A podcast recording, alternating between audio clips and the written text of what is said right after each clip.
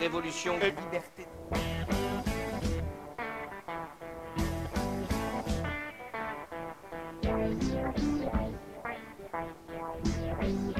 Révolution et liberté.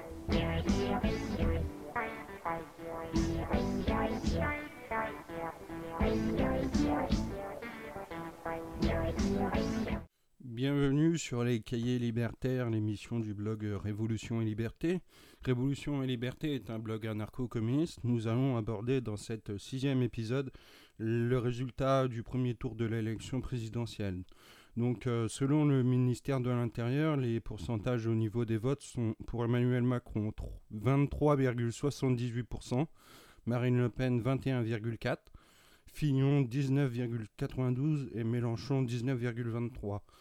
La défaite de Fillon sonne celle d'une défaite du libéralisme le plus conservateur. Cela, sonne le glas pour celui qui a été pris dans de nombreuses affaires politico-financières. De nombreux sarkozystes et jupéistes ont quitté le navire pour aller voter Emmanuel Macron. La crise interne au sein des républicains devrait recommencer dans les prochains jours. Selon Marianne, François Fillon risque de subir les pressions de son propre camp, notamment avec une possible exclusion temporaire.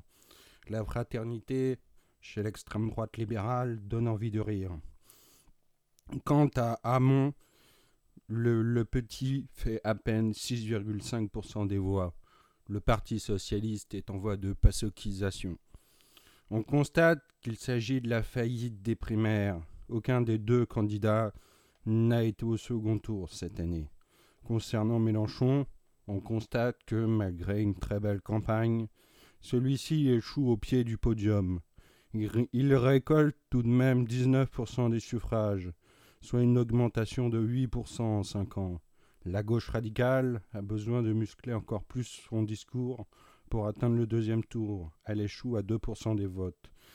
La fameuse étude Philitrice montre également que comment le Figaro et Valeurs Actuelles et compagnie se sont moqués des électeurs de droite pour vendre leurs journaux et magazines.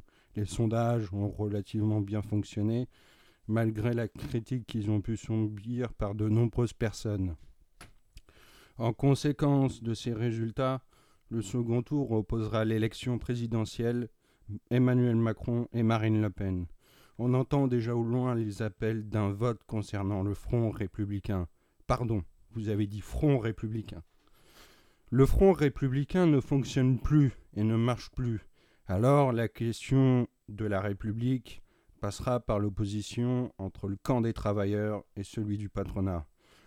Le front du patronat contre le, front du travail permet de mettre en dynamique la question de la lutte des classes.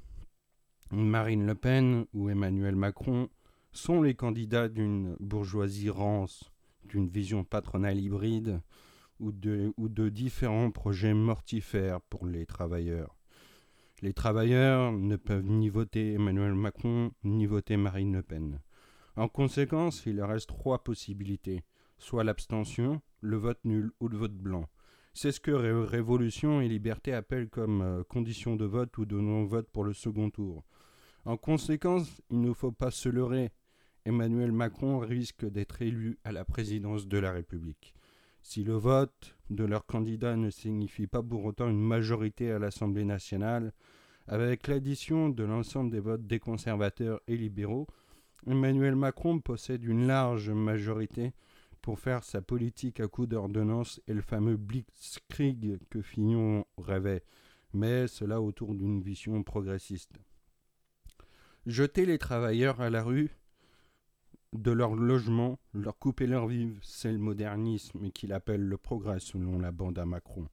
Cette politique, peu ou pas démocratique, est le fruit de ceux qui ont créé la Ve République, dont un ancien général, général.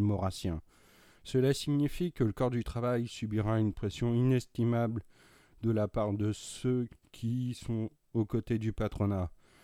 Emmanuel Macron entend poursuivre les politiques issues de la loi El.